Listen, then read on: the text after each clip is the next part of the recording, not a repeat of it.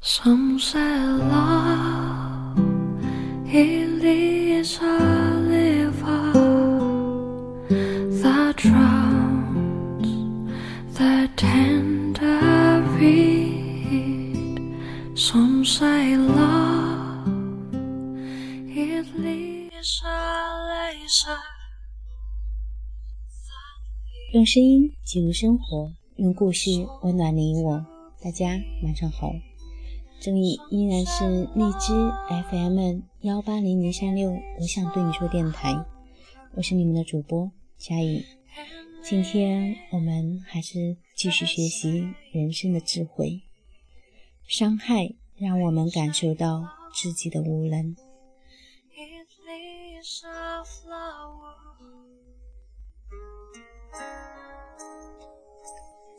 每一个受到不公正对待的人，内心自然会燃起报复的炙热渴望。人们所做出的那么多许许多多的牺牲，目的只是为了享受报复所带来的乐趣，而所有这些报复行为都无补于已经遭受的损害。我们由于天灾、偶然或者命运的原因所遭受的苦痛。并不像别人任意加在我们身上的痛苦那样让人难以忍受，因为我们承认大自然和偶然就是这一世界本来的统治者，并且我们看到自己经由这两种原因所遭受的损害，他人也都同样会遭受。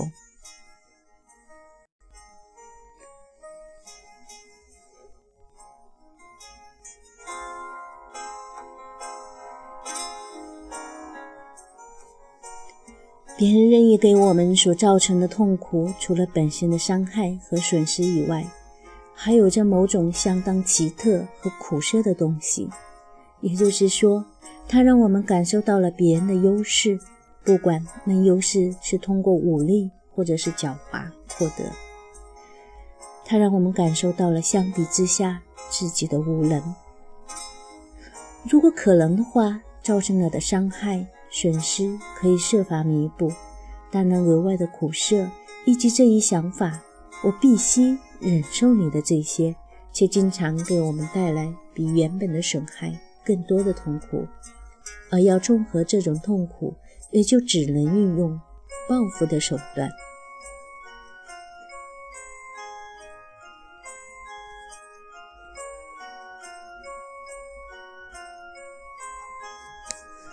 通过损害那些损害了我们的人，不管运用武力或者是狡猾，我们也就显示了自己的优势，并且由此一举抹去他所显现出来的优势。这为我们带来了我们热切渴望得到一切的情绪上的满足。一个人越高傲或者虚荣心越强，那么他就越更加热切的渴望复仇。正如每一个愿望在实现了以后，才让我们发现这个愿望或多或少只是一种假象。复仇以后的感觉也同样如此。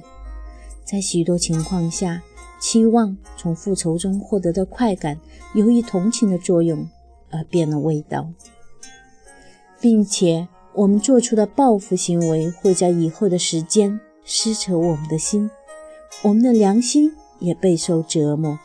因为促使报复的动机已经不再发挥作用，剩下以我们面对的只是表明我们狠毒的证据。